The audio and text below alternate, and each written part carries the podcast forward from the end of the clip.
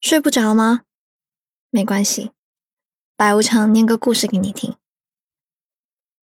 八月长安在《最好的我们》这本书里面写道：“青春就是这样，好像无论怎样度过都会被浪费。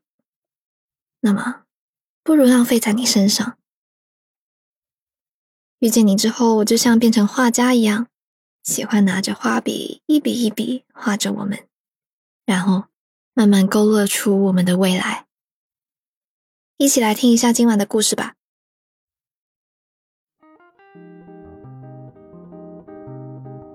赶紧下楼。谢小溪看到沈玉发来的微信时，刚刚洗完澡。干嘛？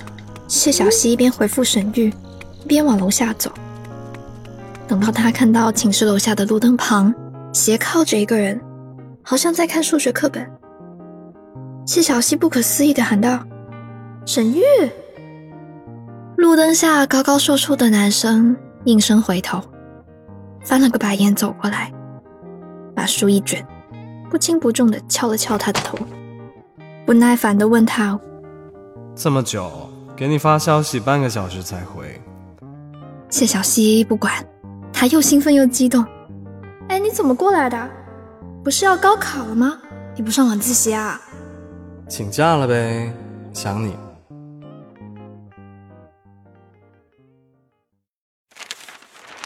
谢小溪第一次见到沈玉，是在他大一做兼职的时候。当时他需要带一群高中生参加研学活动，沈玉也在里面。谢小溪完全没有这方面的经验。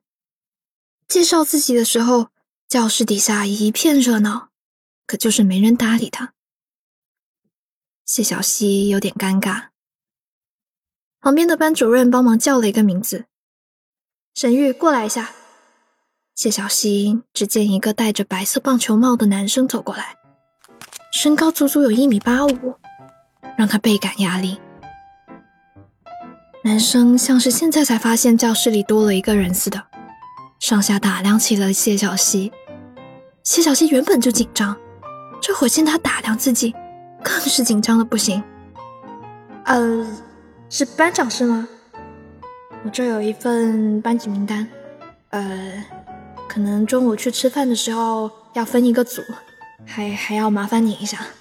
哦，辅导员，那你叫什么？沈玉低头看着面前女生的头顶。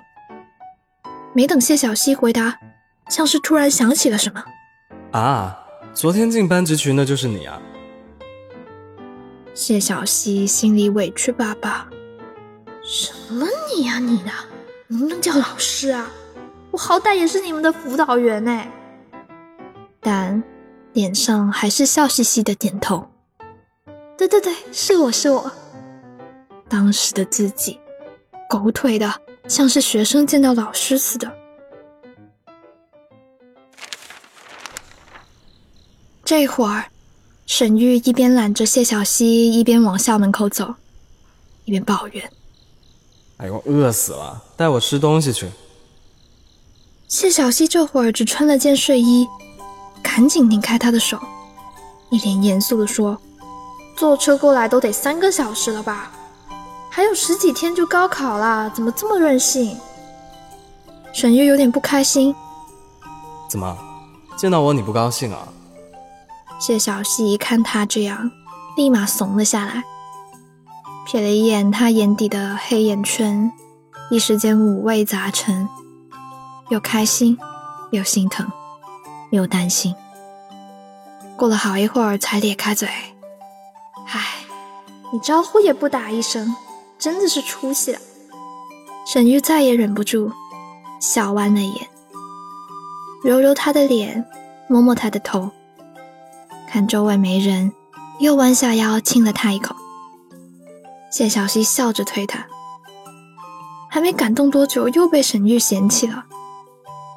小熊维尼的睡衣啊，你都老阿姨了，赶紧回去换了再和我吃饭。谢小溪瞪了他一眼。蹦蹦哒哒的跑上楼去了。沈玉看着谢小溪的背影，突然觉得他不稳重的有点可爱。一会儿就看见谢小溪跑下楼的身影，抹了几层粉了。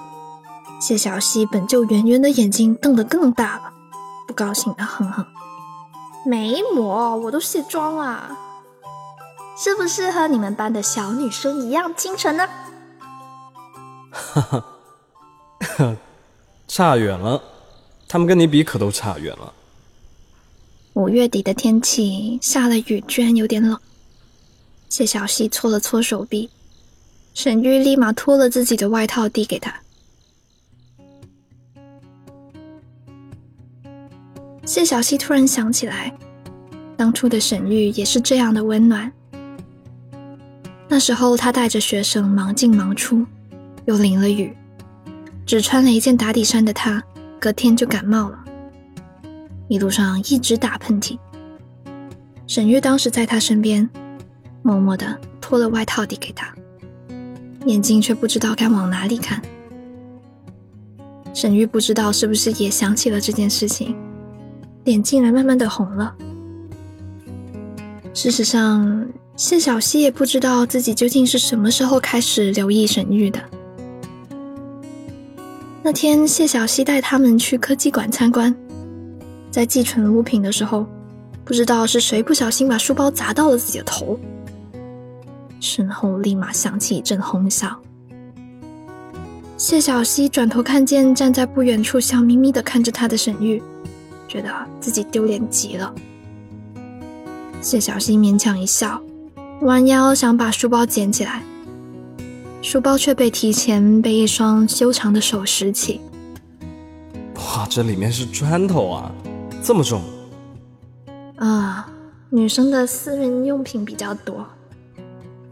沈月帮他把书包放进了储物柜，像是发现了什么似的，突然弯下腰，手撑着膝盖，平视着他的眼睛说：“突然发现你长得真好看，是化妆的效果吗？”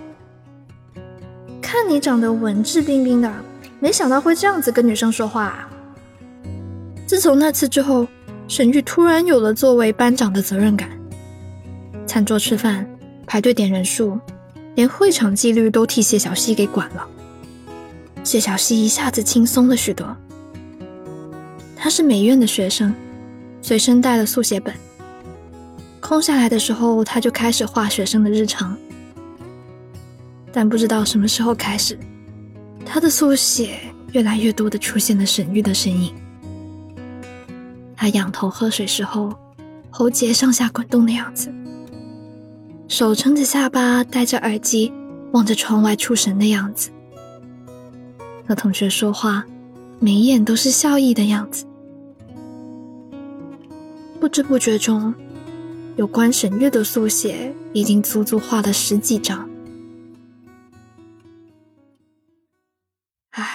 明天活动就结束了。沈玉继续上他的高中，谢小溪呢继续上他的大学，彼此也不会有什么交集。更何况人家都高三了，谁也那么紧张？可能过不久他就会忘了自己吧。谢小溪发现自己竟然不知不觉想了好多，他有些慌乱，不知道自己在想什么。菜还没有端上来的时候。沈玉神神秘秘的拿出一个本子，谢小溪一看，不就是当时被他抢走的速写本吗？谢小溪顿时就要抢，沈玉眼疾手快的收回，居然开始扭捏了起来。先说好啊，你要是敢笑的话，我现在就上车回家。谢小溪满脸好奇，拼命去拿被沈玉举高的本子。好啦，你对我的本子做什么啦？沈玉放下手，本子落在了谢小溪手上。谢小溪认真翻看起来，谢小溪发现他画的喝水的沈玉旁边多了一个 Q 版的自己，大大的眼睛里画满了星星，穿着他宽松的外套，表情十分痴汉的看着他。如此往后，每一个沈玉旁边都多了一个偷窥的谢小溪，各种神态惟妙惟肖。沈玉看他翻到这里，哈哈大笑了起来。想不到有个老女人那么早就暗恋我了。谢小溪不服了起来，彼此彼此好吗？再往后翻，同样也是速写，但是比他潦草的画风要细致很多，笔触也更加细腻，甚至连比例都掌握得很好。作为艺术生，谢小溪不得不说他很有天赋。他居然把他们相识、相知、相恋的过程全部都画了下来。谢小溪的眼圈渐渐的红了。他看到每幅画旁边都有一行字的标注：二零一六十二月十八号，谢小溪来我们学校看我，在门口傻乎乎的等着。我透过窗户看了他一节课。二零一七年二月十八日，谢小溪生日。请假去找他，给他买了一个十寸的千层，他开心的不得了。我顺手拿奶油沾了他满脸。二零一七年三月二号，谢小溪和男生出去玩了，很生气，把他画丑一点。画完仔细一看，却还是那么好看。二零一七年五月二十九号，谢小溪一见我，就忘了要和我分手。把我抱得死紧，突然忘了生气。二零一七年六月三十号，一放假就去找谢小溪，带她去逛超市买好吃的，她就知道吃。二零一七年七月十五日，疯狂的想谢小溪，订了去内蒙的机票，我要和她去草原。那次活动之后。谢小溪每天都像魔怔了一样，想那个叫沈玉的男生。一个星期后，谢小溪的微信上突然多了一个验证消息，是沈玉。谢小溪心脏跳得厉害，手哆嗦着，点了同意。接着，谢小溪和他有一搭没一搭的聊了起来。他发现，沈玉虽然比他小。想法却很成熟，也很有目标。虽然有时说话很毒舌，却心思细腻。沈玉上高三，有时候不能及时回复消息，谢小溪心里难过，却又无可奈何。有一天晚上，他洗完澡，打开微信，发现沈玉发了很长的一段话。他小心翼翼的往下滑，明明都是些再普通不过的文字，这一刻却像是有生命似的晃动了起来。虽然这样很突然，但我想了很久，觉得还是应该告诉你。虽然你人又傻，做事情又迷糊，比我大，却又很幼稚，看起来又矮又呆。我也没有见过你素颜的样子，不知道会不会丑死我。但我还是挺喜欢你的。我知道我现在什么都没有，暂时给不了你未来，但我会很努力、很努力的学习，考一个好的大学，将来让你不要那么辛苦的做兼职。嗯，我想和你在一起，想照顾你，可以吗？谢小溪激动的躺在床上翻来覆去，过了很久才敲下这句话：“可以是可以，不过你到底是在表白还是在黑我啊？”哦，我只是在陈述客观事实，不是黑。沈月高考结束那天，谢小溪逃了课，装扮成熊本熊的样子等在校门口。手上拿了一个牌子，祝沈玉高中状元。沈玉出门看见，瞬间就笑了。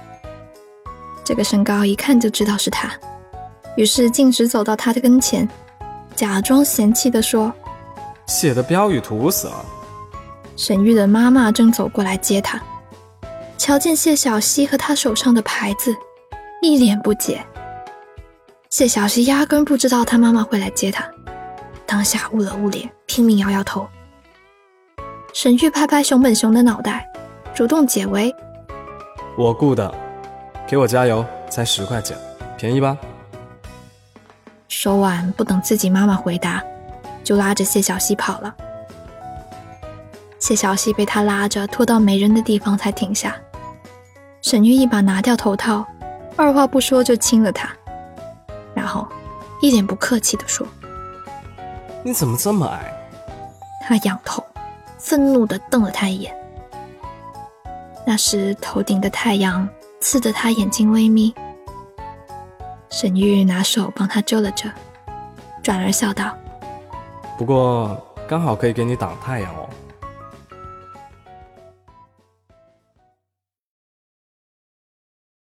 今晚的故事念完啦。如果你问我遇到爱情是什么感觉，我会觉得就像有一天，透明的玻璃房子里突然进了阳光，靠窗的那个角落由此开出来一朵花，向着光的方向生长。那你呢？爱情闯进来的时候是怎样的感觉？在评论区分享你心动的体验吧。如果喜欢这个故事的话，记得给我的节目点一个赞哦。想看文字版本的话呢，记得去公众号 Storybook 二零一二回复本期节目序号就可以了。我是白无常，依旧在 Storybook 睡不着电台等你。晚安。为